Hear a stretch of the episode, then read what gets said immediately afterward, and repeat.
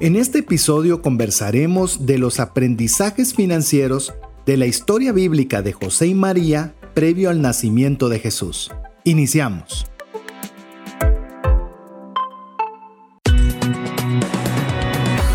Nuestra mirada va más allá de los límites naturales. Nuestro objetivo, darte herramientas que puedan ayudarte a tomar decisiones financieras inteligentes. Somos trascendencia financiera.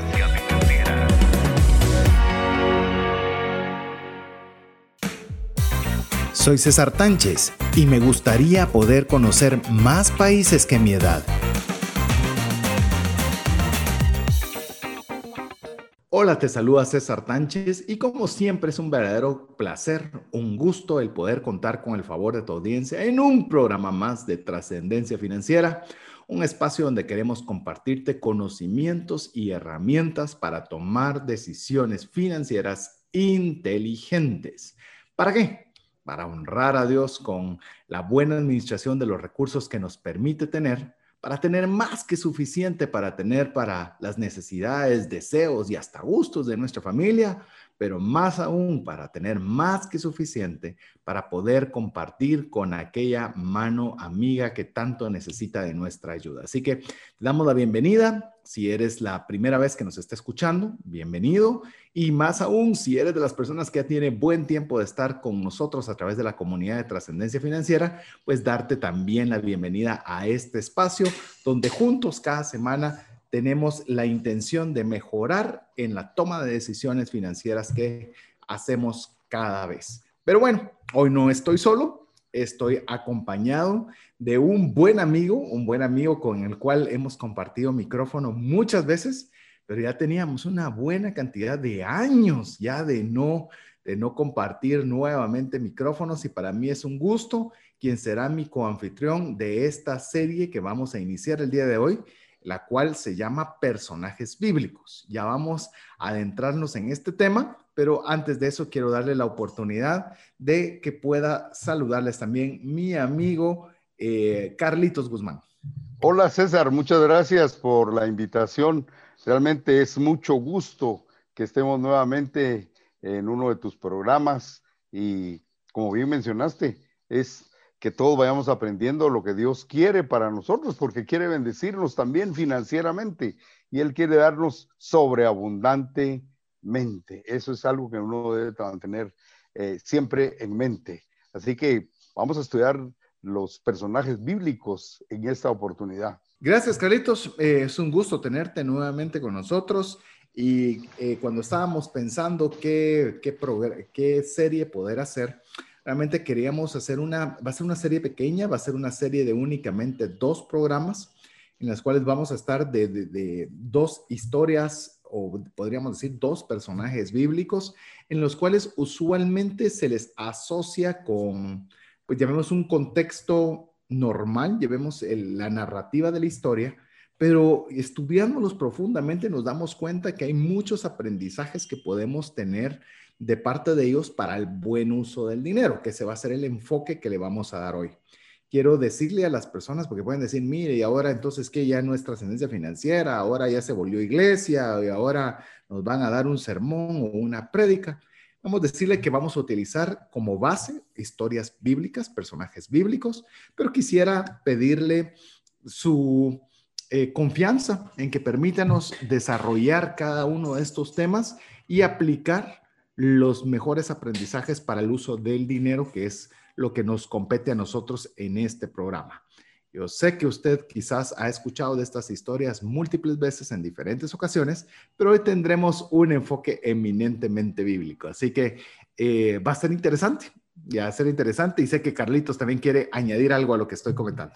Bueno, sí, lo que comentabas es, ah, y enfocaba mucho el tema de, o enfocabas el tema de que es bíblico, pero recordemos que la primera parte de la Biblia es para, para judíos, o sea, es, es algo que debemos tener muy, muy en, en, cuenta. La primera parte o todo lo que conocemos como Antiguo Testamento está enfocado, o mejor dicho, pertenece a toda la comunidad eh, judía. Y cuando nosotros hablamos de judíos, también asociamos judaísmo o judíos con finanzas o con dinero. Así que ahí puede ser que encontremos mucho fundamento, ¿verdad? Inclusive, Carlitos, algo que me, está dejando la puerta con lo que estás mencionando de, de, que podamos compartir en una serie posterior cómo es el pensamiento judío acerca del dinero. Quiero contarles que a raíz de varias conversaciones con, con Carlitos, eh, pues obviamente nos compartimos lecturas nos compartimos lecturas, diferentes libros que nos pueden ayudar a, mejorar nuestra vida y particularmente nuestras finanzas personales. Usted sabe, de hecho, que a raíz de esto, pues tenemos un grupo en Facebook que se llama Creciendo con Buenas Lecturas, que usted puede también buscarlo, pero a, través de la recomendación de Carlitos, eh, leí un libro que está en inglés. Es un inglés complejo, es un inglés no es un inglés popular, se lo digo de una vez porque cuesta leerlo aunque uno sepa inglés, pero es un librazo, se llama Thou Prosper del rabino Daniel Lapin. Eh, si usted quiere que le mandemos el, título, porque no tuvo la oportunidad de anotarlo rápido, con mucho gusto nos lo pide al WhatsApp más 502 59 19 05 42 y le mandamos para que usted lo busque. Pero si querés, antes de entrar, porque obviamente al hablar de personajes bíblicos estamos hablando de, de alguna forma de la economía judía o estamos hablando de, de personajes que se, desarrollaron en esa comunidad. ¿Y eh, cómo fue que llegaste a este libro? Que te voy a contar que ahora a raíz del libro sigo el podcast. No sé si vos también seguís el podcast. También, también, también. Y eh, fíjate que estaba leyendo un libro Dave Ramsey eh, que se llama Legado, así se llama el libro Legacy en, inglés, y el, creo que el prólogo eh, lo escribió Daniel Lapin, eh, creo que sí, el prólogo lo, escribe Daniel Lapin, y entonces me, llamó la atención y busqué a Daniel Lapin y me encontré con ese libro y me encontré con otro libro que se llama Business Secrets from the Bible, que también lo escribió Daniel Lapin. Y entonces, em, eh, sorpresa. Entonces quise traer los libros y eh, cuando escribí me escribió, me, me respondió y me dijo, mire, ese libro no puede ser enviado a su región. Entonces tuve que buscar, eh, pues a través de un P.O. Box, ¿verdad? Fuera de Guatemala para que ahí me lo, me lo, me lo enviaran. Pero así fue, porque Dave Ramsey, que también escribe sobre finanzas y es muy directo sobre el tema, ¿te recordás? en ese libro fue donde encontré el nombre de este rabino. Yo le digo, amigos, si usted cree que el tema, o, llamemos la mezcla de dinero con principios bíblicos puede resultar ser eh, controversial, lea estos libros. le digo, eh, son clases magistrales de empresarialidad y de conceptos eh, financieros aplicados con cómo la comunidad judía ve la percepción del dinero y los principios bíblicos. Es, es, yo le digo, me ha costado leer el libro porque es bien profundo, es bien profundo, pero bien interesante. Incluso recuerdo una parte en la cual eh, está expresada en este libro, en la cual dice lo más importante o la principal riqueza está en las relaciones, no está en el dinero. Bueno, dice uno que se oye muy bonito, pero realmente el dinero lo consigue todo, es lo que uno tiende a pensar. Y él pone un ejemplo que se lo dejo para dejarlo emocionado de leer este libro, en el cual él dice, ¿qué pasaría si toda la gente que está hoy, que usted conoce, desaparece?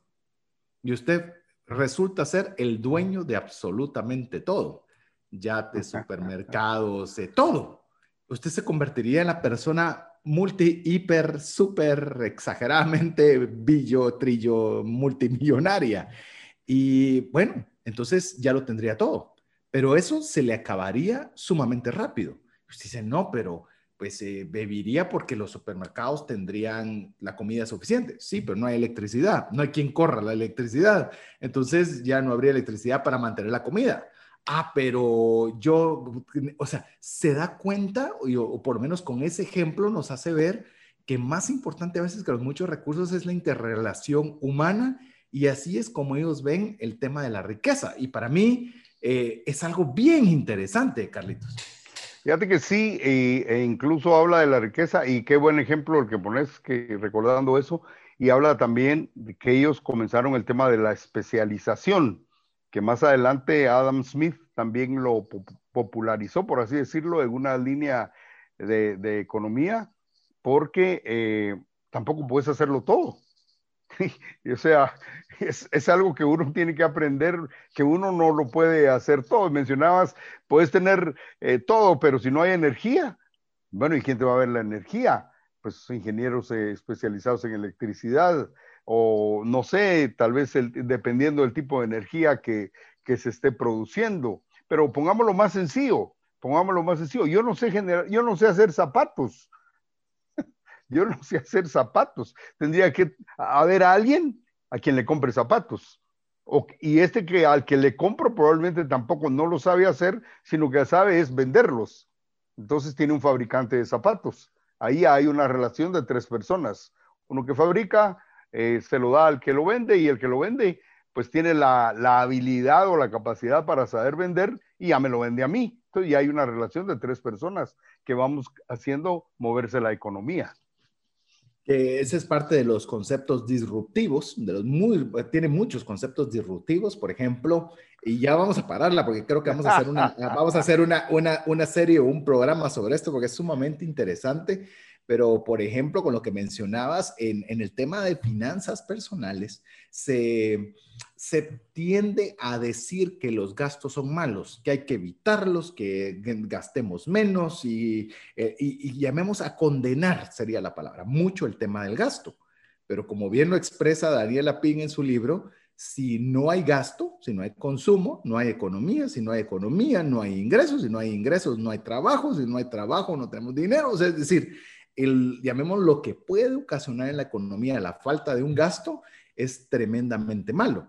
Por eso, de mi parte, por lo menos las personas que han tenido la oportunidad de que alguna forma pueda compartirles principios financieros, no es no gastar, es gastar inteligentemente, pero no es no gastar, porque le digo, el no gastar es algo adverso contra nosotros mismos, porque nosotros estamos atentando contra que hayan menos ventas, menos oportunidad de trabajo y menos posibilidades de generación de ingresos. Entonces, eh, le digo, es una, es una forma de pensar bien interesante, Carlitos. Y con vos lo hemos platicado mucho porque muchos educadores de finanzas personales, que no estoy hablando mal de ellos, simplemente estoy poniéndolos con, con formas de opiniones diferentes, eh, van en contra de los gastos, pero como lo hemos conversado en múltiples, bueno, cuando se podía seguido, ¿verdad, Carlitos? Pero en múltiples desayunos y cafés, de la importancia en la economía de esto. Ah, bueno, tenemos, ahora tenemos un ejemplo. Después de lo que ha acontecido con, la pandemia, eh, ya los países, eh, digamos, más fuertes están ya abriéndose totalmente porque necesitan el consumo. O sea, eh, y, y, hemos tenido ahorita, lamentablemente, algunas, algunas noticias de establecimientos que han cerrado. ¿Por qué han cerrado? Porque la gente ya no llegaba a consumir pero bien lo decías, hay que buscar hacerlo inteligentemente. O bíblicamente lo vamos a decir sabiamente, sabiamente manejar el dinero, gastar, porque si no también, ¿para qué lo quiere todo bajo el colchón? Me hubiera dicho mi mamá.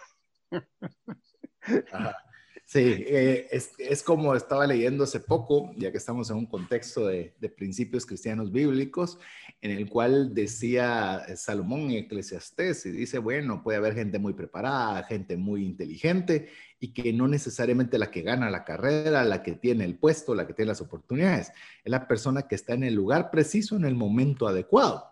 Y eso es bien interesante. Y le digo, ahora se ha convertido, le digo como parte de mi oración al Señor todos los días de decirle, quiero estar en el momento adecuado, en el justo momento preciso, en el lugar adecuado y en el momento preciso, ¿verdad? Porque sí, al final de cuentas, eh, muy sabio Salomón, ¿verdad? Yo quiero decirle que muchos de los principios, yo tengo la oportunidad de compartir mucho eh, en empresas.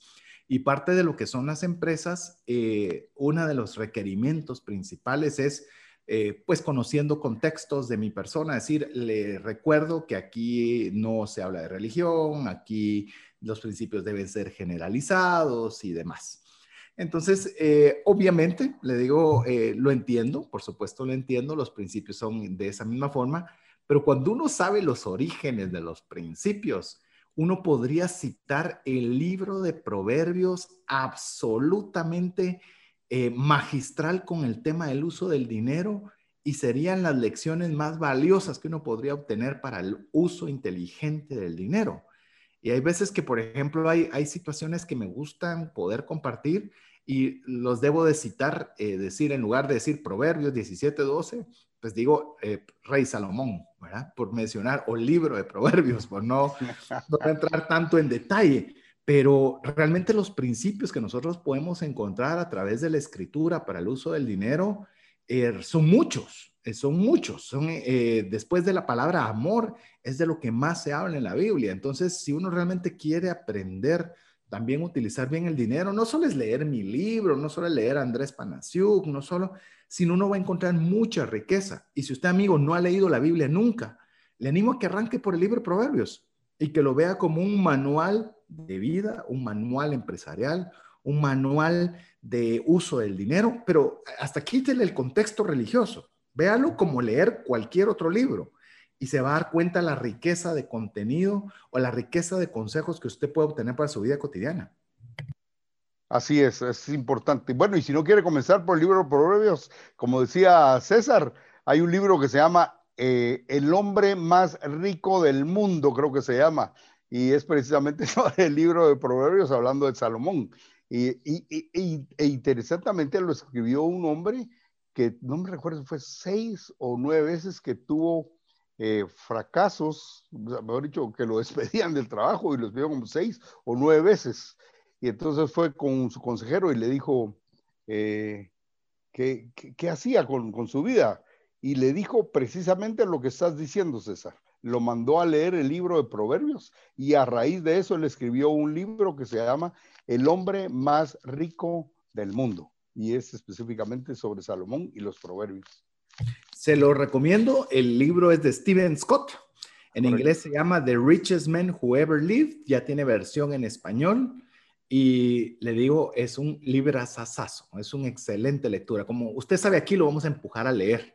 Y si usted pensó que invitando a Carlitos Guzmán y que íbamos a hablar de tema de la Biblia, no lo íbamos a empujar a leer, equivocado nuevamente, porque aquí lo vamos a empujar a leer. Entonces es un excelente libro. Si tampoco tuvo la oportunidad de tomar nota del libro, pídalo al WhatsApp más 502 59 19 05 42 y con mucho gusto se lo estaremos enviando para que usted lo pueda buscar y leer. Excelentes dos lecturas. Ya le vamos dando eh, varias alternativas de lectura relacionadas con esto. Eh, ¿Ibas a mencionar algo, Caritos, antes de entrar ya con nuestro primer personaje No, no, no, en este momento no, no sé, porque vienen muchas cosas a la mente, pero creo que si no, nos vamos a ir desviando. Porque... Aquí, aquí estamos listos para oírte. Aquí interrumpís y, y pasar. Recuerda que aquí estamos compartiendo solo, sin nadie, nadie está escuchando, nadie nos está viendo. es una taza de café a la distancia, así que estamos cómodamente conversando sobre este tema. A lo muy coloquial te lo voy a decir, lo que pasa es que cuando nos reunimos agarramos barco. Así es. Mire, esas reuniones que tengo la oportunidad es de las cosas que lamento de la pandemia, que se han vuelto, eh, no, no han sido recientes, pero cada junta, le digo, era de desayuno y café posterior, porque solucionábamos el mundo y lo volvíamos a, desarmar y armar, y algo que disfrutamos mucho y hoy va a ser un privilegio poder compartir juntos. Pero bueno, entremos con el primer personaje. Disculpe siempre este, este primer estos primeros, pero cuando arrancamos una serie nos gusta poner el contexto de por qué lo hacemos. Realmente a veces no pensamos mucho cada una de las series que hacemos y tenemos alguna, eh, alguna idea que queremos plasmar, a pesar de que hay muchos consejos durante cada uno de los episodios, pero al menos que la serie podamos plantearla adecuadamente para que usted sepa por qué la hemos escogido y cómo podría usted beneficiarse de ella. Así que va a ser para nosotros bien importante. Vamos, estamos haciendo un ensayo de dos episodios, pero si usted le gusta, incluso quiere que desarrollemos algún otro personaje, pues enhorabuena. Nos fuimos, no nos fuimos con, oiga bien, no nos fuimos con Salomón, que hubiera sido muy fácil. No nos fuimos con José, eh, José, el de José en Egipto, que también hubiera sido muy fácil. Vamos a escoger dos personajes que quizás eh, posiblemente nunca los habíamos visto en un contexto financiero y hoy queremos eh, tratarlos, que es la historia, principalmente la historia del nacimiento de Jesús. pero no vamos a centrarnos en este momento en el, en el nacimiento per se de Jesús, sino en sus padres, en José y María. Cuando es quizás de las primeras eh, partes de la lectura, cuando comenzamos a leer el nacimiento de Jesús, que usualmente no le ponemos tanto contexto o tanto, eh, tanto detalle a todo lo que aconteció previo a ese momento en el cual nace Jesús. Entonces, como dos personas normales, lo digo con el absoluto respeto de dos personajes bíblicos, pero dos personas que eran cotidianas, eh, Carlitos, dos personas que ni siquiera eran famosas, dos personas que no eran grandes eh, eh, cargos políticos ni económicos, sino dos personas que se podían fácilmente confundir entre todo el grupo de personas. Así es, pero vamos a ver, fíjate, eh, con todo lo que has elaborado y fíjate, César, que también lo que vamos a ver es cómo parte de lo que hablábamos originalmente al principio eh, se puede ver con, con una cultura, con una cultura, porque ellos estaban inmersos dentro de esa cultura independientemente de la posición que, que, que tuvieran. Porque bien mencionás, no era gente prominente, era gente llamémoslo así, común y corriente como nosotros. Eh, no sabemos el contexto económico en el que estaban, pero no figura de que hayan sido eh, prominentemente adinerados o políticamente expuestos o nada de eso, sino que más bien eh, cuando se habla de María, habla de que era una jovencita, que todavía tenía mucho que, que aprender. Y le llega este, esto, este, esta situación que tuvieron que enfrentarla, ¿verdad? Que tuvieron que Incluso estamos hablando de José, que era un carpintero, es decir, era un, era un artesano, era un artesano que vivía del fruto de su trabajo y por el contexto que leemos eh, podemos entender que eran personas que no tenían los recursos, trasladándolo a, porque ya vamos a adentrarnos en el, en el próximo segmento a desarrollar un poco más la historia, pero estamos hablando, por ejemplo, si lo traemos a días presentes, eh, Carlitos, no es aquella persona que está en un país y se va a otro país y tiene una casa en otro país, ¿verdad? O se mueve a los departamentos del país y tiene varias propiedades dentro de la República. Pues estamos hablando de dos personas que tenían que moverse a un lugar y que no tenían un lugar donde poderse quedar, es decir, eh, no tenían, ya lo vamos a ir viendo despacio, pero no tenían propiedades propias, ya valga la redundancia, eh, no tenían amigos influyentes que les prestaran sus propiedades, no tenían, eh, es, decir, eh, podemos inferir que por lo menos económicamente no eran las personas que podían tener un acceso mayoritario a la mayoría, llamemos más que la mayoría, más que la mayoría. Entonces, de alguna forma, es bien importante que pongamos ese contexto porque eso nos, nos hace relacionables.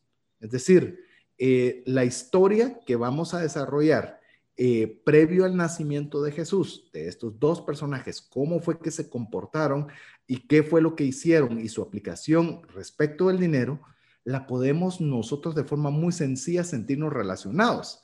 Pues si usted eh, encaja en ese gran macro de ser una persona trabajadora, una persona que gana su sustento, pero pues no es aquella persona que tiene todos los recursos del universo y puede utilizarlos a lo que usted prefiera. Ah, efectivamente, así es. Fíjate que venía, creo que nos estamos adelantando un poco, pero venía a mi mente algo que ocurrió hace algunos años, yo no sé si aún se practica, que algunas organizaciones, te has de recordar mejor que yo, que algunas organizaciones cuando seleccionaban un ejecutivo para su país, eh, les mandaban todo, pero cuando, e, e, incluso les mandaban el boleto, pero ellos cuando se iban tenían que ver cómo llegaban a las oficinas. Eh, no como cuando llegan al aeropuerto y te espera con una cartulina y te dice, fulanito tal, don César, aquí lo estoy esperando, aquí está el taxi y ya le tenemos listo el, el, hotel, ya tenemos todo listo y mañana lo pasamos a recoger, sino que hubo un momento en que hicieron algunos experimentos, no sé si funcionó, pero lo que hacían es que bueno, César, aquí están sus boletos, lo esperamos el próximo lunes a las 8 de la mañana en nuestras oficinas, esta es la dirección. Ya. Bueno, usted tiene que llegar, usted tiene que arreglárselas para llegar. usted tiene que buscar dónde se aloja, usted tiene que buscar un taxi, bueno, usted tiene que ver qué hace, pero lo queremos a las 8 de la mañana en ese lugar. Eh, es exactamente lo que plantea. No hay un amigo, ah, es que tengo un amigo que me está esperando y él me va a arreglar todo. Ah, qué bonito es eso, ¿verdad?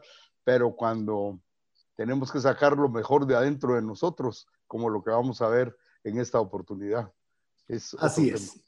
Así es, así que vamos a conversar, y ahora ya adentrándole, dándole una introducción no solo de la serie, sino de la historia que vamos a compartir, pues vamos a ir en la narrativa y tratando de extraer aquellos consejos o aquellos eh, principios que puedan ayudarnos a mejorar en el uso del dinero.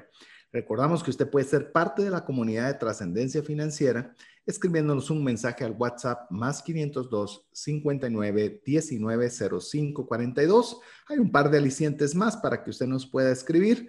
Uno de ellos es si no logró apuntar el número, el nombre del libro, los dos libros que mencionamos. Mucho gusto le podemos compartirle cuáles son estos dos libros que mencionamos, que le podemos recomendar como lectura. Y la, segunda es si esta serie habría algún personaje que le llama la, atención o la curiosidad respecto al uso del dinero, pues bueno, que lo podamos considerar para desarrollar en un futuro. Así que mientras usted nos escribe, eh, le vamos a dejar con importantes mensajes para usted. ¿Te gustaría aprender a invertir en criptomonedas y también a realizar una estrategia de inversión? Tenemos a llevar los cursos que hemos desarrollado con este tema en herramientasprácticas.com.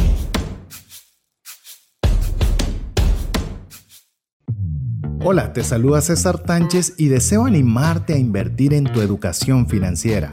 Te recomiendo adquirir el libro Más rápido y más lejos en sus finanzas, en el que obtendrás un mapa de 5 pasos para tener una vida abundante y feliz. Solicita el tuyo al 4236-0263 o si vives fuera de las fronteras de Guatemala, puedes adquirirlo en formato digital o físico por medio de Amazon. Decisiones financieras diligentes que honran a Dios y provean recursos para nuestras familias y prójimo. Queremos agradecerle el favor de su audiencia. Muchas gracias por ser parte de la comunidad de trascendencia financiera. Su servidor César Tánchez, hoy en compañía de Carlos Guzmán, en esta serie Personajes Bíblicos, en el cual estamos hablando el día de hoy de José y María en cuanto a la historia antes del nacimiento de Jesús que usualmente lo leemos en Navidad o lo escuchamos en épocas navideñas, pero hoy queremos centrarnos en esa narrativa bíblica en la cual hay, consideramos, muchos aprendizajes que podemos optar para nuestra vida. Pero arranquemos, eh, ya estábamos adentrándonos en la historia, pero vamos a poner el contexto para que podamos comenzar a extraer esas esas perlas, le digo yo, esas perlas, o como bien diría Vicente Sánchez, te recordás, mi estimado Carlitos, son almejas, o las tomas o las dejas, ¿verdad? Entonces, eh, de la misma forma, queremos contarle algunas de ellas para que usted pueda aplicar la que sea relevante para su vida, e incluso hasta cuando usted lea la Biblia y se la quiere ver, mire, yo, yo a veces incluso le voy a dar algo que yo hago, en el, cuando yo leo la Biblia, porque sí leo la Biblia, eh, tengo colores, porque la leo digital, pero usted igual la puede hacer física, pero por ejemplo tengo colores que subrayo algo que creo que puede ser interesante aprendizaje o algo que necesito aplicar mi vida o lo que sea, con color amarillo, por decirle algo. Pero si hay algo que yo considero que es importante financiero, lo subrayo con verde. Entonces, usted puede ver o leer la palabra de Dios con el contexto que usted quiera. Si usted necesita mejorar su familia, sus relaciones con su esposa, su mejora empresarial, véala o léala pensando en el contexto de lo que usted necesita tener una respuesta, una solución. Y le aseguro que la vale, o sea, una misma historia puede encontrarle diferentes aplicaciones dependiendo de lo que usted esté buscando. No sé si si es algo alocado lo, lo que estoy sugiriendo a los amigos o vos haces algo similar, Carlitos. Fíjate que te lo iba a decir fuera de grabación o fuera de cámara, perdón, pero fíjate vos que me llamó la atención amarillo y verde, porque yo uso esos colores también, no para finanzas lo verde, pero sí uso esos dos colores, amarillo y verde, y verde para lo que más quiero resaltar, porque lo otro como que fuera de subrayado común, por así decirlo. Eh, pero sí es así como, como mencionás, eh, e incluso hay muchos escritores eh, que se refieren a la Biblia, que se refieren a la, Biblia, porque es una sabiduría antigua y milenaria, como dice por ahí un libro, ¿verdad? Es antigua y milenaria y tiene mucho que enseñarnos acerca del, del dinero. Tiene mucho que enseñarnos acerca del dinero. Y hay algunas personas que no lo mencionan, pero que los principios están escritos ahí. es decir, eh, eh, por ejemplo, usted debe, no sé, eh, hacer X, Y o Z, y cuando usted lee, el libro de los proverbios se da cuenta que estaba escrito hace mucho tiempo, pero que funciona, porque funciona no porque usted leyó la Biblia, sino que el principio funciona porque funciona. Entonces, si usted tiene la oportunidad de leerlo y aprenderlo, pues tiene más posibilidades de que ese mismo efecto tenga un resultado positivo en su vida. Sí, es importante. Fíjate que, como es que, como dije hace un rato, coloquialmente agarramos barco, pero hay, un, hay, un, hay una historia que eh, a mí me llama la atención, porque dije, ¿cómo si algunas personas pueden decirme, mire, la Biblia no habla acerca del ahorro? Y entonces yo me puse a pensar, ah, yo me puse a pensar, hay un gran ejemplo y no está en el libro de los proverbios, es cuando David dejó todo lo que había guardado para la construcción del templo. O sea, él dice y le da las instrucciones a Salomón sobre la construcción del templo y le, y le dice todo lo que él había guardado con el propósito de construir el templo. Ahorro. ¿sí? Ahorro él ahorró todo ese oro y todo, muchas cosas más para la construcción del templo. O sea, ahí podíamos eh, hablar de un ahorro con propósito. O sea, él tenía... Como decís vos, podemos agarrar barco, porque yo te podría decir también el ejemplo que está sobre las hormigas, que, guarda, que guardan, que cosechan en un momento y lo guardan para el invierno, lo cosechan en verano para guardar en el invierno. Eso es ahorro. Es, decir, ahorita que hay abundancia, vamos a guardar y cuando hay escasez, pues para eso están los, a, los ahorros que utilizamos. Así que eh, vamos, yo creo que vamos a armar porque ya nos estamos emocionando, pero bueno, tenemos en ascuas a nuestros amigos respecto a la historia de José y María y partamos del inicio. Eh, Verónica, mi esposa, me dice, mira, es que eh, le tuve que justificar, me dice, vamos primero por lo primero. Y me dice, no, eso es redundante. No, le digo, porque a veces no empezamos por lo primero, nos saltamos al segundo, al tercero, al cuarto. Entonces, bajo esa explicación, no es redundante. Primero lo primero. Ok. Viene eh, un ángel y le expresa tanto a María como a José que van a ser protagonistas de la historia más importante del universo, que van a ser los padres de Jesús, el Hijo de Dios. Imagínate, o sea, imagínate Carlitos, imagínese amigo y amiga, y le animo que incluso amigos, si usted es ateo, es decir, que usted no crea en Dios, que usted cree que, lo, que la Biblia es un libro más, ok, siga con nosotros la historia y tome lo bueno y deseche aquello que usted considere que no lo es. Solo siga con nosotros la historia. Cuando viene esa encomienda que podría yo estoy convencido que fue, pero si usted podría pensar que podría, la misión más importante del mundo, en la cual se le encomienda a dos seres humanos sencillos, ordinarios, lo digo de forma muy respetuosa, ordinario, me refiero a que no tenían algo especial diferente de la enorme mayoría de personas, y se les encomienda que vayan a ser los padres del Salvador del universo, los padres del Hijo mismísimo de Dios el dueño del oro y la plata, el creador del universo. O sea, lo más grande que podría suceder en el mundo. ¿No sería acaso justo pensar que José y María podrían haber pensado, bueno, ya tenemos la vida resuelta? Porque de si, van a ser el Hijo de Dios y nos, nos van a nuestro cargo, seguro vamos a tener los conocimientos, seguro vamos a tener los recursos, seguro vamos a tener absolutamente todo para que todo camine sobre ruedas. No sería un pensamiento, y, quiero que lo traigamos aterrizado, Carlitos, a la vida actual, si esto se diera a vos. Yo sí hubiera pensado. Ya sé que es que me da un poco de, risa, porque fíjate que con todo lo que expresabas, eh, me vine a la... no puedo dejar de pensar eh, como ellos eran dentro del contexto que dijimos al principio judío, tenían el conocimiento de muchas cosas que estaban ya escritas para ese momento. Y ellos ya sabían lo que Dios ya les había dicho cuando les dijo, miren, mío es el oro y la plata.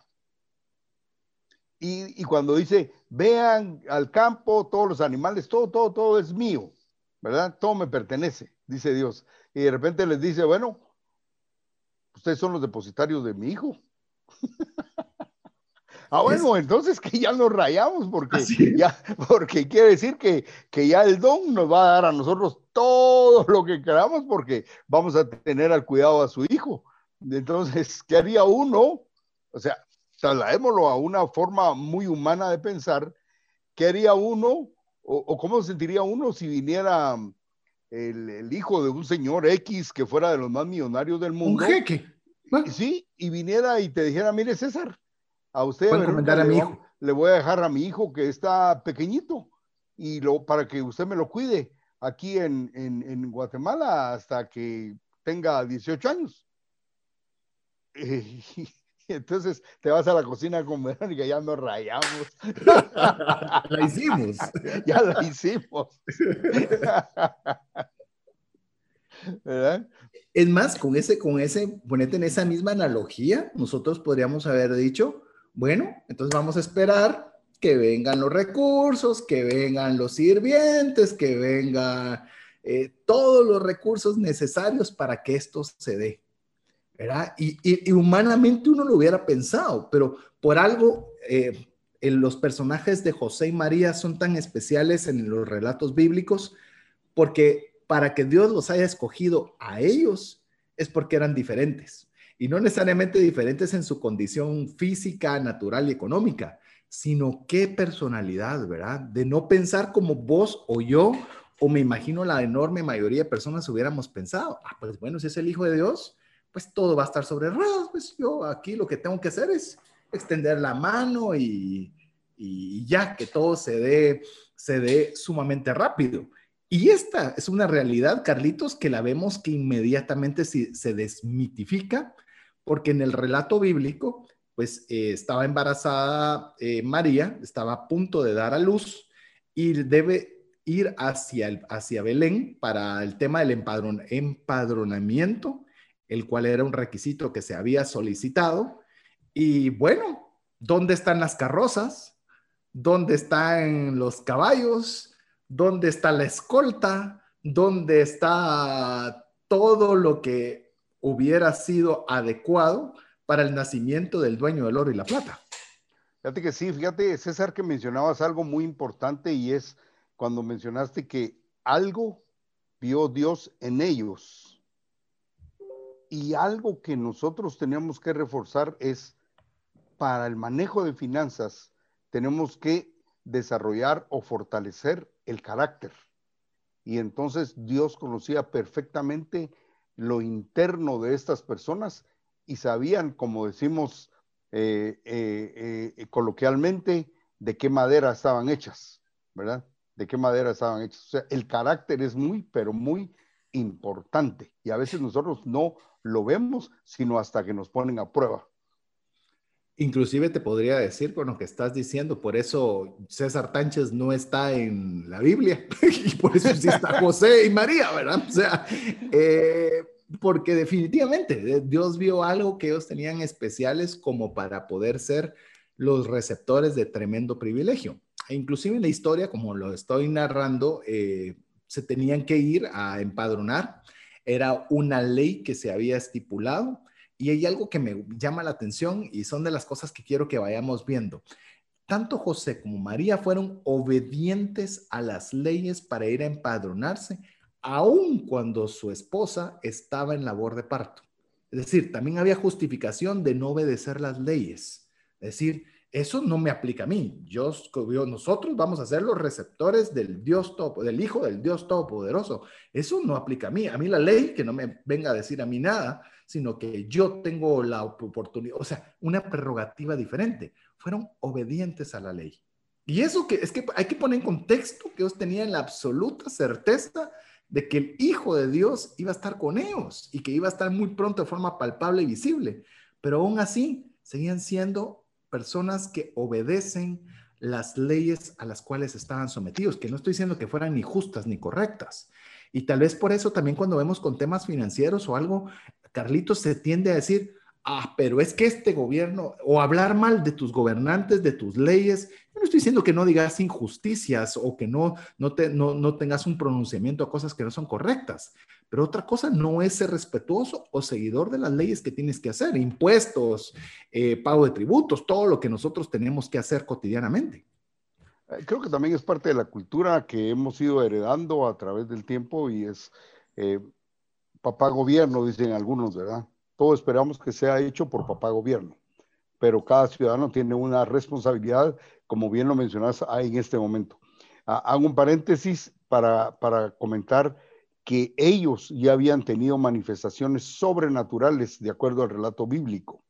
Y entonces, si habían tenido esas manifestaciones sobrenaturales, sabían que no estaban solos, que había alguien con ellos. Sin embargo, ellos cumplieron como buenos ciudadanos el precepto que estaba o, la ley que se estableció en ese momento. Inclusive todavía podemos ir un paso más ahí, Carlitos.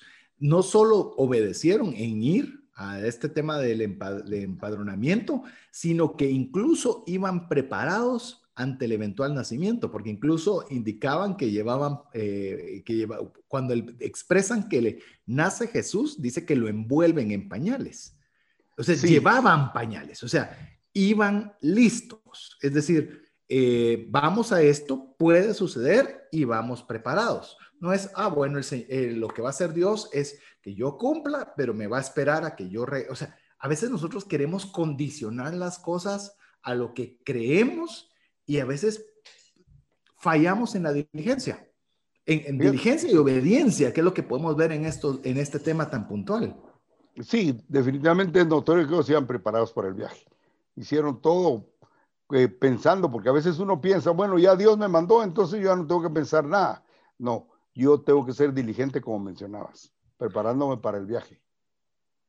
Ahora bien, llegan, están caminando, llegan hacia el lugar donde tenían, pues les da la noche, necesitan eh, tener un lugar donde poder dormir el, el eminente nacimiento de Jesús era una realidad. ¿Y qué crees, Carlitos? No encuentran techo. No hay hostales, no hay Airbnbs, no hay hoteles, no hay parientes, no hay nada de nada. Fíjate que es importante lo que está relatando, porque así como vos lo decís, así es el relato bíblico. No encontraron lugar. Quiere decir que estaba abarrotado porque muchos habían llegado ahí a cumplir con lo que ellos estaban cumpliendo también. O sea, no encontraron lugar. Entonces, se podían haber quedado sentados en una puerta llorando a ver si, mire, de repente se apiadan de mí. Algo hicieron, ¿verdad? Algo hicieron. Entonces, buscaron, buscaron. Ellos estuvieron buscando, como decimos, de puerta en puerta, para encontrar una solución al problema que ya se les había presentado.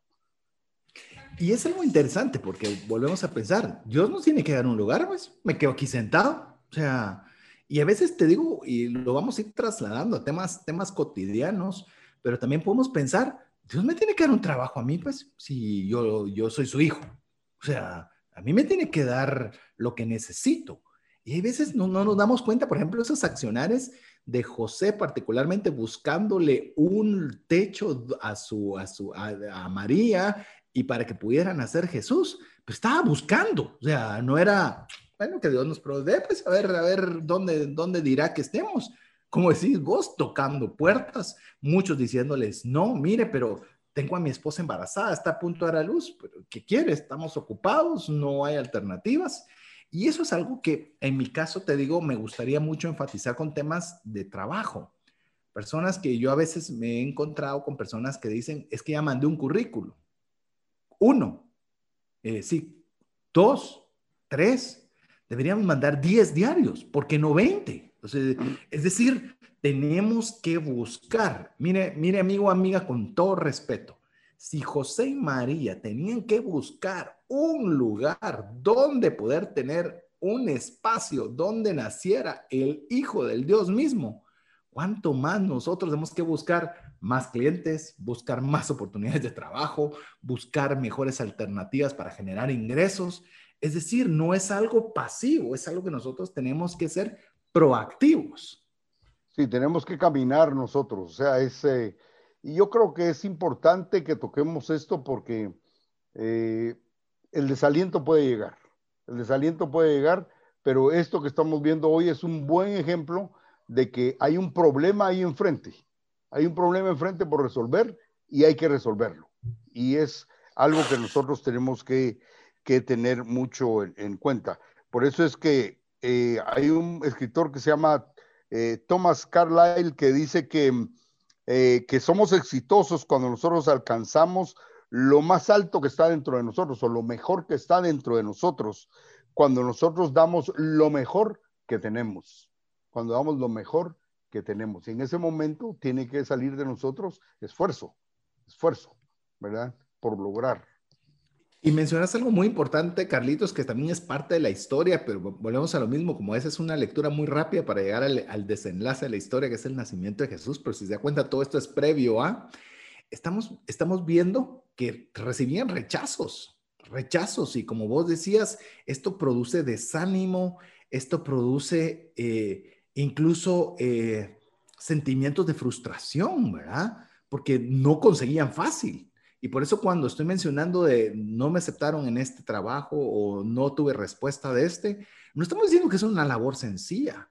El, el, tema de ser proactivos no significa que va a ser fácil, que va a ser un jardín de rosas, sino que vamos a recibir portazos, vamos a recibir rechazos, vamos a sentirnos desalentados, frustrados.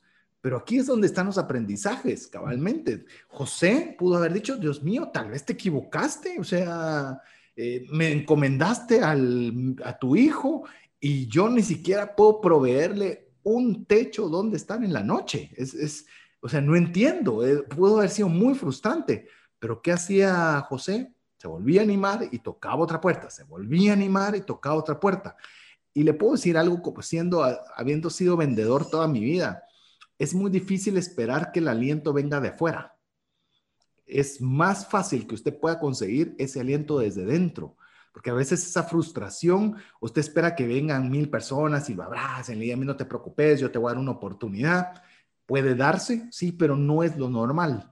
Entonces nosotros somos los que tenemos que también agarrarnos de valor, idealmente apoyarnos en Dios para que nos llene de energía, de valentía, de esfuerzo, para que nosotros podamos dar el siguiente paso, para mantenernos constantemente tocando puertas, Carlitos.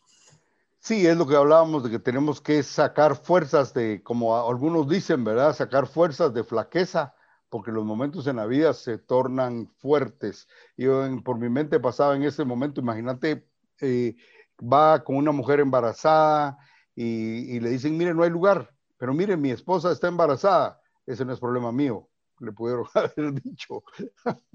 y entonces es desanimante, ¿verdad?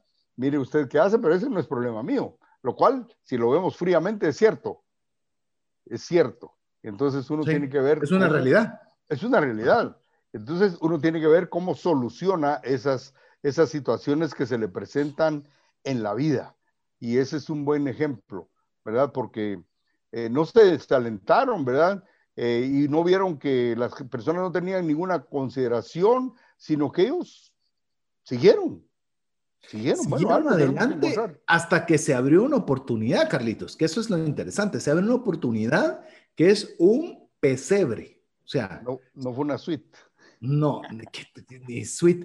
Te puedes imaginar, es que volvamos otra vez a la realidad. ¿Quién humanamente quisiera que nazca tu hijo en un pesebre. Estamos hablando en un establo, ¿verdad? Un lugar con mal olor, un, lugar incómodo. Si de por sí antes no había que tu asfalto y que tu plancha de... Era todo tierra. Te puedes imaginar un estado, era desnivelado, era sucio, era oloroso. Y te dicen, bueno, miren, no tengo nada, pero tengo este pesebre, ¿verdad? Realmente, si ustedes quieren, lo toman y si no, pues es lo único que tengo. Sí. Otra vez. Mira, realmente, es el, realmente el lugar era un lugar eh, donde guardaban los, los animales con los que trabajaban, ¿verdad? O sea, era, era un lugar donde ahora hay cobertizos y todo, podemos hablar de cosas tan bonitas, incluso cuando se ven las películas y ah, la, eh, cómo tienen las caballerizas y todo eso, pero eh, lo voy a decir, lo voy a decir. Eh, nosotros con mi esposa tuvimos la oportunidad de ir ahí a Israel y entonces nos mostraron, pero ahí tienes que creer porque no, nos mostraron el lugar o los lugares donde guardaban en ese tiempo eh, estos animales que les servían para trabajar. No eran unos lugares muy, muy, bueno, si en ese tiempo no eran agradables, en este tiempo menos, ¿verdad? Pero eran como unas cuevas. Y ahí es donde tenían que ir a, o lugares muy hechos, hechos muy, eh, muy a la como diríamos, muy rudimentarios, perdón, sí, eh, para usar el buen lenguaje. Y entonces, para para tener ahí eh, eh, a sus animales. Eh, ahí fue donde llegaron ellos y ahí fue donde encontraron el pesebre. Eso es algo que uno tiene que pensar. Ahora, fíjate César, y me corregís si estoy equivocado, porque hablabas que mucha gente salió a buscar empleo tiene la necesidad en casa y está esperando que le den el mismo, la misma posición que tenía anteriormente. O sea, y se desaniman porque saben cuánto están preparados, qué lugares han, eh, qué posiciones han tenido y ahora están en una posición que tienen que llevar sustento a la casa. Voy a hacer un comentario. Hay una película que a mí me llamó la atención y la vi de pura casualidad, que se llama El Ejecutivo, eh, con un actor que se llama Ben Affleck. Sí, muy buena. Se, llama El Ejecutivo. Yo le recomiendo a las personas que están a todas las personas, aunque no estén en, relación de dependencia y que estén en buenas posiciones ejecutivas, yo les recomiendo esa película. Se llama El Ejecutivo. Es muy buena. ¿Verdad? En un momento dado, él no quiere ceder a ir a trabajar con el cuñado porque él ha sido un ejecutivo de alto nivel. Así que mejor se las dejo ahí, ¿verdad? Pero, pero es una muy buena enseñanza esa, esa película. ¿Y por qué menciono? Porque eh, yo no sé dónde vivía José y María antes de hacer su travesía hacia Belén, pero ni para ellos mismos era un lugar agradable, mucho menos para el nacimiento de un niño. Y, no cualquier niño. Y no cualquier niño. Dios, es que e, ese, ese que por eso hicimos un contexto tan, tan grande, amigos, porque no era de por sí, solo con un hijo ya sería suficiente, pero si era el mismo hijo de Dios, eh, ¿por qué no les proveerles un lugar diferente? ¿Por qué tener yo que tocar tantas puertas? ¿Por qué darme una oportunidad tan sencilla? Pero de eso vamos a seguir desarrollando. Luego de mensajes importantes para usted, no sin antes recordarle que nos puede escribir al WhatsApp más 502 59 19 05 42 para ser parte usted de nuestra comunidad a través de ese medio. ¿Te gustaría aprender a invertir en criptomonedas y también a realizar una estrategia de inversión?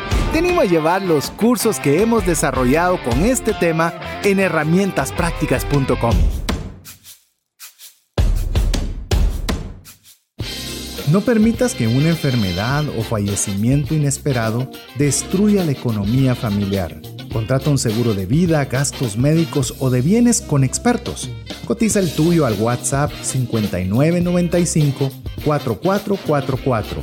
Tener seguros es una decisión financiera inteligente.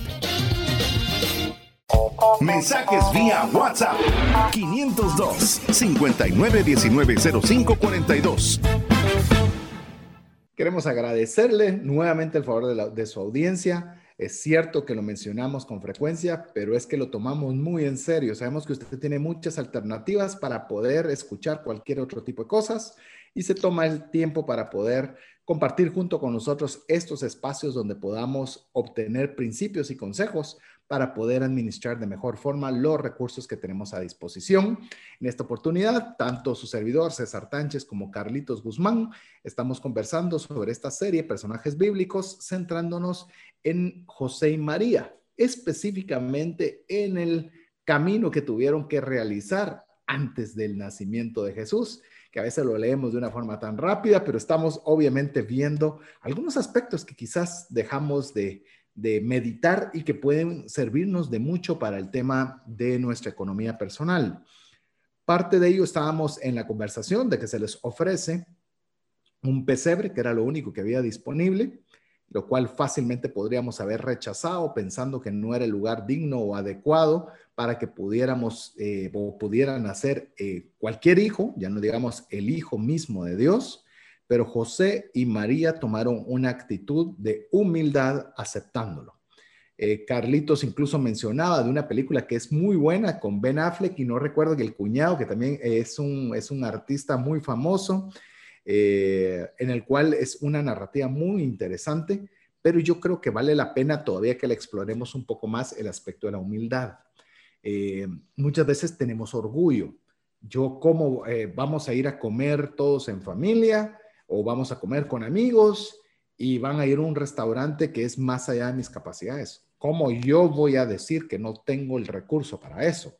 Primero lo meto con tarjeta, pero que no me vean mal, que me vean con dignidad, que no me vean bajarme y que no, e incluso hasta se alegre. O sea, comenzamos a tener cierto tipo de orgullo en nuestras vidas. ¿Cómo hacer posible que todos organicen un viaje? Ah, pero yo me tengo que montar porque no quiero que vean cómo está mi situación.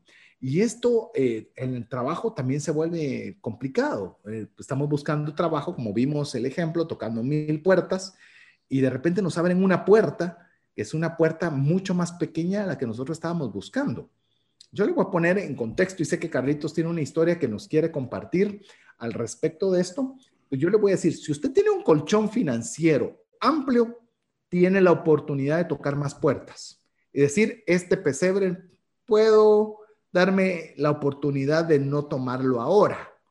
Pero si su capacidad financiera está a cero, es decir, necesita con urgencia recursos, le digo, es, valdría la pena ver si no es cuestión de orgullo, de que nosotros realmente tengamos que decir, bueno, esta no es la oportunidad que necesito ahorita, pero es, es una ayuda enorme para mi situación financiera actual y voy a aceptarla. Y hay veces que también, perdón que me amplíe, Carlitos, pero hay una, hay una idea que quiero decir, es, la voy a tener mientras consigo otra cosa. Entre y haga con excelencia en el lugar que le dio la oportunidad.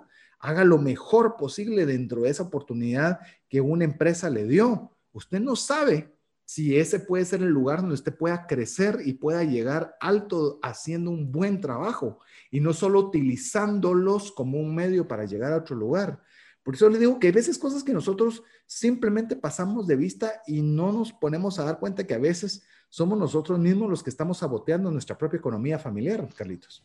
Así es, y estás hablando muchos temas que son, pero buenísimos. Fíjate, César, por ejemplo, tocabas un tema que yo lo enfoco entre lo que se llama cultura de trabajo, donde estabas hablando de ser disciplinado, de ser responsable, y no solo mientras, mientras eh, paso el agua, como dicen algunos, ¿verdad?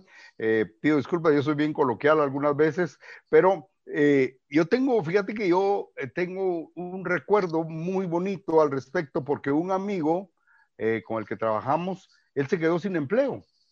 Y entonces él es ingeniero en electricidad y, y le dieron trabajo en una gran organización fuerte en Guatemala y él le dieron trabajo en una planta y todos los días tenía que salir temprano hacia la planta que no quedaba en la capital a trabajar, porque dijo, bueno, ese es el trabajo que yo tengo ahora y gracias a Dios me salió en la planta y voy para la planta todos los días en la mañana y regreso en la tarde y ni siquiera fue de gerente de la planta. Él fue al área de mantenimiento de la planta, o sea, porque eh, no, no, no llegó él a decir, bien, yo puedo ser el gerente de la planta, pues ya que está en la planta, a mí me pueden dar para la gerencia de la planta de producción. No, a lo contrataron porque él vieron que era un ingeniero en electricidad y se lo pusieron en hacerse cargo del área de mantenimiento de la, parte eléctrica de la planta. Pero pasó algo muy especial. Eh, ya no me lo contó más al detalle, pero cuando algo sucedió en esa organización, que desempolvaron, por así decirlo, vieron el, el CV de él y cuando vieron el CV, CV de él, se lo traen de donde estaba hacia la capital y lo colocan como director de uno de, de uno de los pilares de la organización.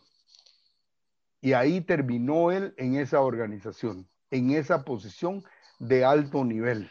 O sea, él podría no haber llegado a esa posición si él cuando le dieron la oportunidad de irse a la planta, él hubiera dicho, miren, yo soy fulanito de tal y, y no me voy a ir a esa planta, mejor hasta que me caiga algo que realmente, como bien decías, es digno de mí porque yo soy digno de eso, ¿verdad? Sino que él fue a trabajar con ahínco y luego sucedió esto, sucedió esto en el cual revisaron su hoja de vida y se lo traen y lo colocan en una alta posición dentro de esa organización. Ahí se retiró, ahí él fue que eh, terminó de trabajar muchos años en esa en esa organización. A mí me enseñó de mucho eso, fue mucha enseñanza porque a veces, como bien mencionabas, el orgullo nos afecta. El orgullo nos afecta. Y cuando nosotros somos vulnerables, sobre todo con personas cercanas que realmente son nuestros amigos, incluso ellos se pueden volcar a ayudarnos, porque nosotros hemos sido sinceros y no hay que engañarnos, porque la gente que está cercana a nosotros sabe la condición en la que estamos y a veces nosotros no pensamos que nosotros que los demás no lo saben, sí lo saben. Entonces, en el ejemplo que ponías de ir a comer, uno podría decir, mire, mire, muchacha, yo no tengo. O sea, ahorita no puedo. En ese momento no tengo. Y te aseguro que los amigos van a decir, no te preocupes, entre todos te vamos a pagar. ¿Verdad? Porque esas actitudes se ven mucho mejores o van a decir, mejor vayamos a un lugar donde aquel pueda pagar. Porque esas actitudes se ven mejor que cuando nosotros eh, eh, nos portamos eh, soberbiamente, altivamente, ¿verdad? Por eso es que nosotros tenemos que tener mucho, pero mucho cuidado con, con esas situaciones que se nos presentan en la vida. Pero mencionabas algo también, porque hablabas de que si hay personas que, que tienen suficientes recursos como para esperar la oportunidad. Por otro lado, tengo el ejemplo de un amigo que también, pero en otra organización, trabajó y trabajó mucho tiempo y en una buena posición y cuando eh, se quedó él ahí sin el empleo, pues ya terminó ahí. Eh, me recuerdo que fuimos a desayunar y le digo, ¿y ahora qué vas a hacer? Le dije, eh, pensé que iba a estar preocupado. Me dijo, va a tomar unos dos años para ver en qué, a ver en qué hago. Yo dije, dos, yo solo pensé, dije, dos años para ver qué hago, quiere decir que está muy bien. Pero pasaron los meses y de repente lo vi trabajando. Y le digo, eh, ¿y no que te ibas a esperar dos años? Ah, tampoco soy tontito, vos me dijo, se me va a gastar la plata. se me va a ir el dinero, me dice. Entonces empecé a ver, ¿y ahora qué estás haciendo? Le digo, Fíjate que estoy comenzando a, conocer el negocio de mi hija y ahorita como se quedó sin, sin repartidor, yo estoy yendo a repartir. Yo le hice una broma y le dije, mira vos, vos vas a asustar a los clientes de tu hija, porque llegas con una panelita a descargar cajas y de repente te van a ver con tu BM comiendo en algún lugar. A mí no se me olvidan esas pasadas, porque yo digo, es gente es gente que le puede enseñar a uno mucho. Uno tiene que aprender de las personas y al principio hablabas de las relaciones. Las relaciones no solo que para tener una oportunidad de, relación comercial, sino que también hay aprendizaje en ese tipo de relaciones. Ahí hay dos grandes enseñanzas que se obtuvieron de dos personas diferentes. Inclusive con lo que mencionas, y voy a regresar también al libro que estábamos comentando de Thou Shall Prosper, nos explicaba que los judíos tienden a ir a, no sé si la palabra correcta es sinagogas, que tienen por todas partes del mundo, a orar todos los días. O sea, tienen una especie de ritual, por decirlo de alguna forma, que van a orar todos los días. Y si están de viaje, el, si de Estados Unidos se movió a Polonia, buscan la sinagoga del lugar donde van a ir a orar todos los días.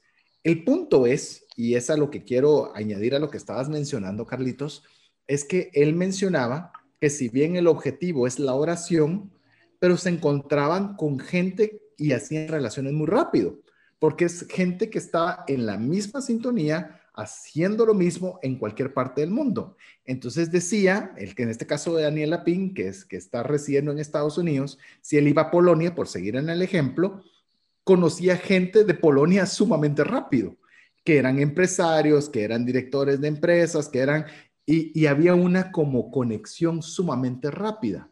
Entonces, que facilitaba incluso poder hacer eh, su curso cotidiano de trabajo, de relaciones, sumamente rápido. Y yo le digo, amigo, si usted no tiene trabajo, por ejemplo, es una situación que puede darse, involúquese en su iglesia. Involúquese con su iglesia a servir gratis, gratis, con todo lo mejor que haga, con todo lo mejor que pueda. Bueno, no quiere una iglesia, vaya a una institución benéfica, e involúcrese y vaya con la intención de servir, pero manténgase ocupado, porque lo que le, va, le van a suceder dos cosas. Una, es que va a tener menos tiempo para enfocarse en sus debilidades, en quejarse, en ver por qué la vida es injusta y ese montón de cosas. Y segundo, se va a encontrar con gente que lo va a querer ayudar. Porque ahí hay personas que están de forma desinteresada, personas que dirigen empresas, personas que hacen una serie de situaciones importantes. Yo incluso leí en cierta oportunidad en una de las personas en podcast que, que más escucho, que más admiro y que más me gusta su contenido, y él decía que la forma en la cual él quería involucrarse en este medio y poder aprender de mucha gente, pero no tenía los recursos ni para pagar las entradas de escucharlos, es que se involucró de forma gratuita para atender a las personas que llegaban a eventos. Entonces, eh, habían personas que organizaban los eventos y él decía, miren, no me paguen, solo déjenme atender a las personas que van a llegar, díganme qué puedo hacer y yo con mucho gusto. Bueno, los eventos dijeron, pues personal gratis buenísimo, véngase a atendernos. Y ahí comenzó a aprender de ellos directamente, a tener relaciones, a poder tener los contactos para tener podcasts separados. Es decir, a veces nos, no tenemos que tener, pues tenemos que ser humildes, esa es la palabra correcta, es de tener humildad y estar dispuestos a servir.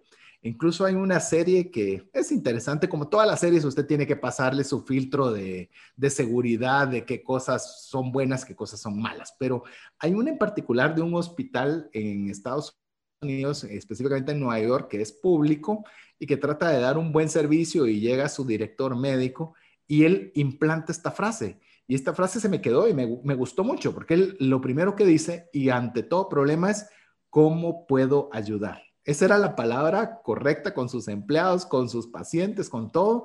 Y de veras, si nosotros tuviéramos esa humildad de poder llegar y decir a su iglesia, a su institución, a la beneficencia, lo que sea, tener humildad de decir, aquí estoy, ¿cómo puedo ayudar?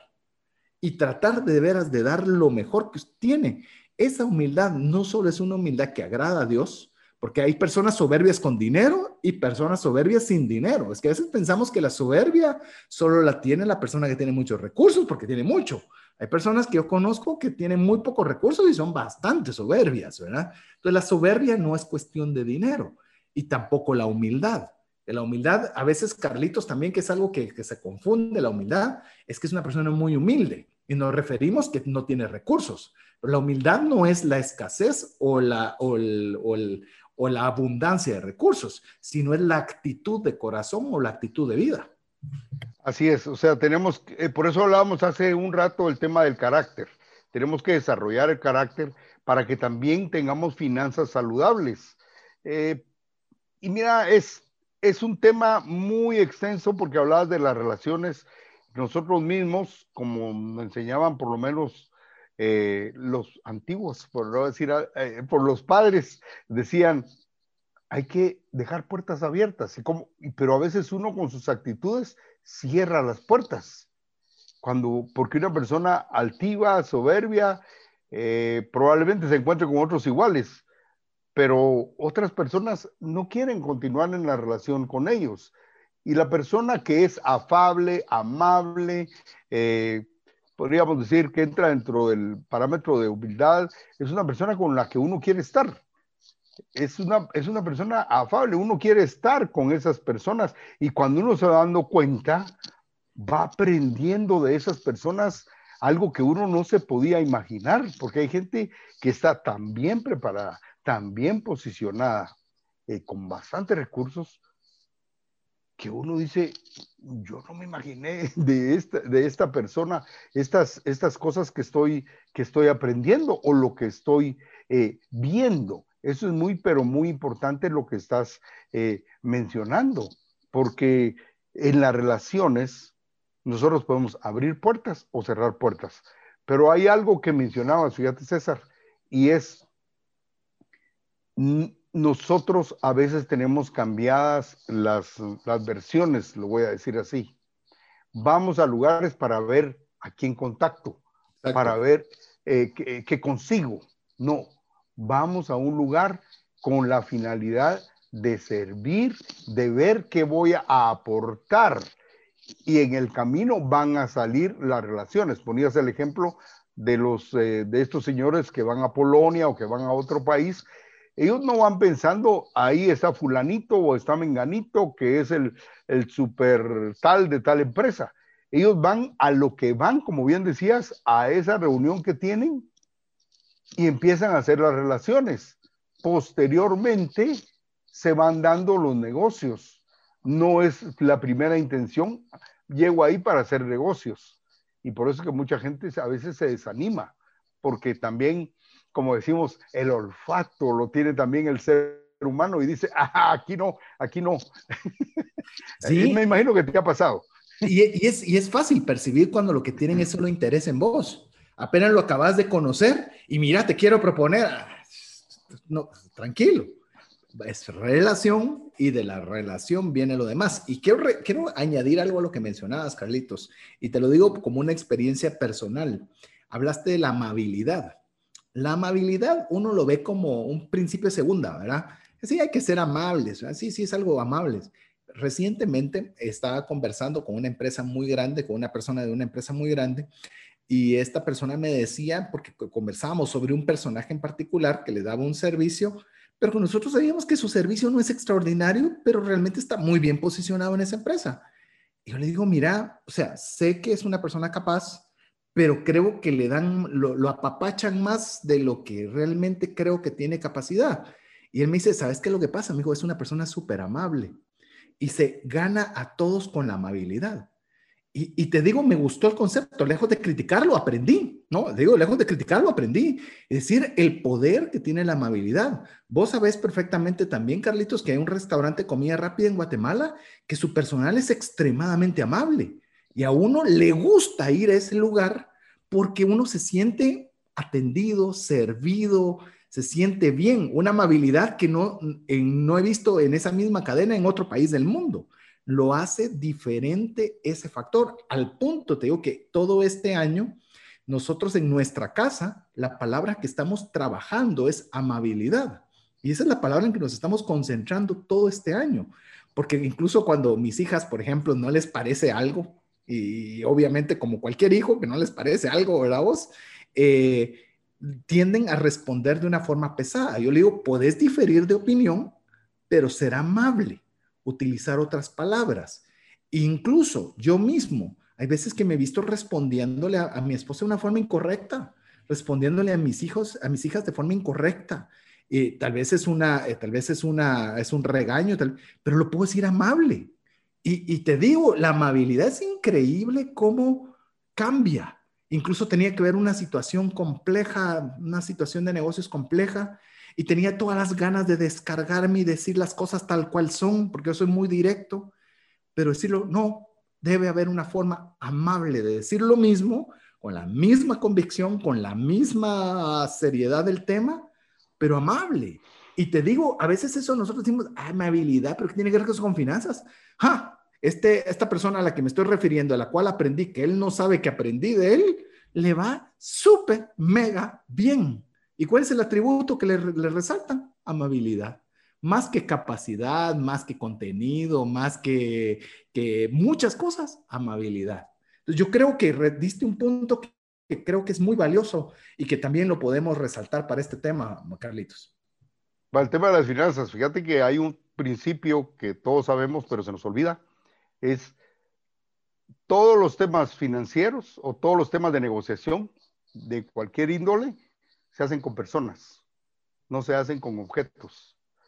O sea, cuando te sentás con una persona a hacer negocio, te tomas, te, tomas un café o, o, en la oficina estás relacionándote con una persona. Y, y tenemos que ver el que está enfrente como una persona. Y con las personas se hacen los negocios. Entonces, la amabilidad eh, va a abrir puertas, va, va, a abrirnos puertas. Todos tenemos que aprender. No importa qué edad tenga usted ni en qué momentos de su vida esté. hay un dicho que dice que, eh, lo voy a decir al aire, pero hay un dicho que dice que perro viejo no aprende. yo dije, ese, ese dicho no me gusta, pero acabo de leer en un libro que dice, es que no funciona porque se refiere a perros. Las personas siempre tienen la oportunidad de aprender. Las personas siempre tenemos la oportunidad de aprender. Carlitos, y no quisiera terminar esta historia, eh, que es una historia que se ha vuelto fascinante y quizás hasta podríamos haber hecho una serie, estoy pensando sobre, sobre este suceso, pero una historia que fue, llamemos que concluye, o por lo menos antes del nacimiento, concluye con que llegan pastores, llegan reyes y llegan a dejar una provisión milagrosa de oro, incienso y mirra. Y yo me pongo a pensar eh, no sé cómo lo podrás vos ver, pero viéndolo, tratándolo desde el punto de vista financiero, las cosas pueden estar difíciles, pero de repente viene esa situación particular donde sentís, Dios está conmigo, la cosa estaba difícil, no podía solucionarla de otra forma, pero llega una provisión, llega una oportunidad de trabajo, llega un amigo que te da una palabra de ánimo, llega algo que te dice, no estoy solo, porque hasta ese momento José y María no habían visto nada, o sea, solo habían sido problemas, problemas, problemas, problemas. Pero cuando ya por fin están asentados de forma obediente, diligente, humilde, todo lo que ya hemos platicado, y comienzan a ver esto, dicen, como, como que, ah, Dios siempre ha estado con nosotros, lo que quería era desarrollar, como decís vos, en nosotros el carácter, la diligencia y todos esos atributos, pero aquí está la provisión que Dios tenía preparada. O sea, primero tuvieron que ser ellos en carácter para luego tener. Sí, alguien abrió la oportunidad y aquí yo lo que estaba pensando con lo que mencionabas es, me da la oportunidad de ser agradecido. Me da la oportunidad de ser agradecido. Eh, algún amigo puede darse cuenta de la situación que uno está viviendo y el amigo llega y llega a ayudarlo a uno. Y uno no debe ser altanero, soberbio, como hablábamos, y ahí tiene que salir a relucir otro tema que está dentro del ser humano, ser agradecidos, ser agradecidos, porque uno puede también tomar una actitud y decir, no sé por qué me trajiste eso si no, no lo estoy necesitando, o uno decir, ala, te agradezco mucho, me lo veniste a dejar en el momento en que más lo necesitaba. Son cosas que tenemos que ir aprendiendo. Eh, inclusive con lo que mencionas, Carlitos, y ya estamos cabalmente por cerrar el programa, a veces son detalles, ¿verdad? De si recibiste algo o si alguien te está dando y llegas a esa casa y le llevas un pastel, le llevas una tarjeta, le llevas algo, que, que mostres esa gratitud por lo que has recibido, porque eso no va a ser más a la persona que te dio, pero sí la gratitud tiene un poder, ala, es quizás uno de los principales atributos que todos deberíamos tener, el ser agradecidos con Dios, el ser agradecidos con nuestro entorno, con nuestra, con nuestra familia, con aquellas personas que te extienden la mano y poder nosotros tener esa gratitud hecha fuera toda tristeza y toda queja. Así es, ya no hay queja, hay agradecimiento. Incluso si usted está en el mundo de los negocios, eh, ahí es más experto César que yo, pero le quiero decir algo que puede sonarle duro. Cuando alguien lo selecciona a usted, y lo selecciona a usted, usted debe de ser agradecido porque podía haber seleccionado a otro, pero lo seleccionó a usted. Sea agradecido. Y eso hay que respaldarlo con nuestras acciones. Pero bueno, nos encantaría seguir. Ya veo que con Carlitos, cuando nos sentamos a platicar, se nos pasa rápido el tiempo. Esperamos que haya sido también para usted valioso lo que hayamos podido conversar. Y como siempre, que aunque sea alguno de todos los consejos que mencionamos, haya sido de ayuda y bendición. Si usted cree que esto puede serle de ayuda a una persona que usted conozca, compártale el, programa, compártale el podcast para que también usted pueda ser un canal de bendición para otros. Carlitos, gracias por acompañarme en el programa de hoy y ya listo para prepararte para el siguiente. Ah, muchas gracias, César. y ahí estamos, todo, cada día estamos aprendiendo Y de nuevo, agradecido con esta oportunidad. Siempre aprendo al estar con vos. Dios te bendiga. Lo mismo pienso yo de, de, vos, Carlitos, y agradecerle a cada uno de los amigos que tuvieron la oportunidad de compartir junto con nosotros este espacio. En nombre de Carlitos Guzmán, en nombre de Jeff en los controles, su servidor César Tánchez, esperamos contar con el favor de su audiencia en un programa más de trascendencia financiera. Mientras eso sucede, que Dios le bendiga. Por hoy, esto es todo. Esperamos contar con el favor de tu audiencia en un programa más de Trascendencia Financiera. Esta es una producción de iRadios Guatemala Centroamérica.